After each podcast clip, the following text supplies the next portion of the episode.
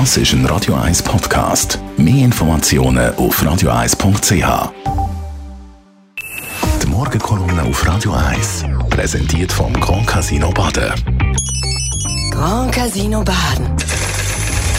Baden im Glück. Der Stefan Barmettler, Chefredakteur von der Handelszeitung. Guten Morgen, Stefan. Schönen guten Morgen, hallo untereinander. Die Schulmassaker in Texas von letzter Woche gibt immer noch zu reden. Gestern ist der Joe Biden, der amtierende Präsident, mit seiner Frau vor Ort gewesen und er hat versprochen, wir werden handeln. Ja, genau. Äh, Du, es mag äh, vielleicht zynisch tönen, aber es läuft, läuft doch in Amerika nach jedem, La- äh, nach jedem Amoklauf nach dem gleichen Muster ab.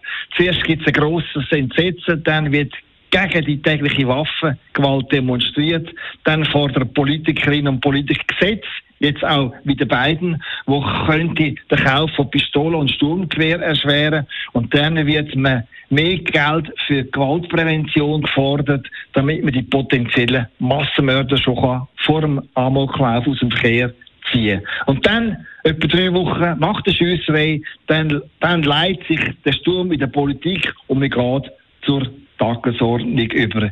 Bis dann in ein paar Wochen an einem anderen Ort knallt, in einem Supermarkt oder in der Disco. Dann fährt die Aufregungsmaschine wieder rauf, aber schlussendlich passiert dann gleich nichts, wo die Massaker könnte stoppen. Das ist natürlich frustrierend, aber es zeigt, dass Politik in Washington das Gewaltproblem nicht in den Griff kriegt oder nicht will in den Griff kriegen. Abgesehen davon würde ich von strengeren Gesetzen nicht allzu viel erwarten, denn die Schiessereien in Schulen, die kommen auch dort vor, wo es die strengsten Waffengesetze im Land gibt, nämlich in Kalifornien oder in New York.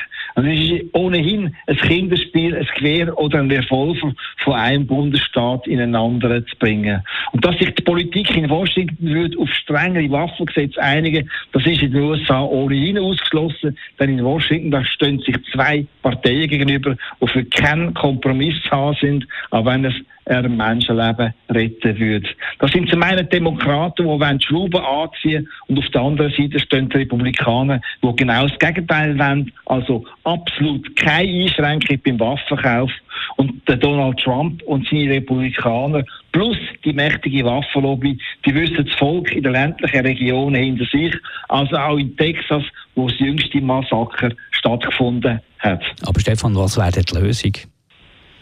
Du, es gäbe schon gewisse Wege, aber ich glaube, auf die Politik in Washington zu warten, das bringt überhaupt nichts. Wir müssen viel mehr bei den Waffenfirmen ansetzen und die dazu zwingen, dass sie ihr Verhalten radikal ändern.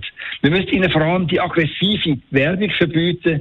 Wie die funktioniert, ist absolut Hanebüchen. Es ist nämlich völlig normal, dass in den Werbespots Minderjährige mit einem Sturmgewehr in der Gegend umschliessen oder an den überaus beliebten Waffenmessen treten Samichlaus auf, wo Gewehre 18-Jährige verschenken. Das heisst, das Waffenträgen ist in den USA längst zum Kinderspiel verkommen.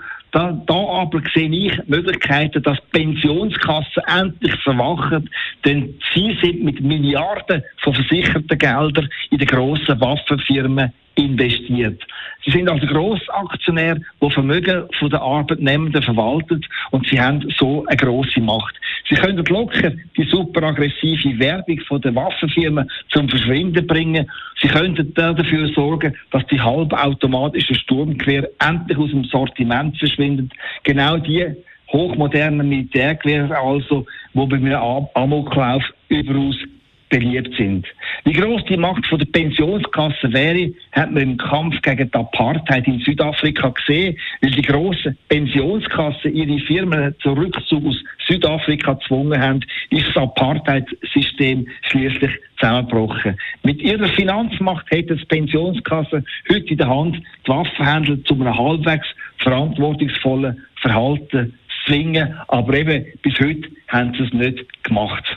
Die Morgenkolumne von Stefan Barmettler, Chefredakteur von der Handelszeitung, die gibt es zum Nachlesen bei uns im Netz auf radio1.ch. Die Morgenkolumne auf Radio 1.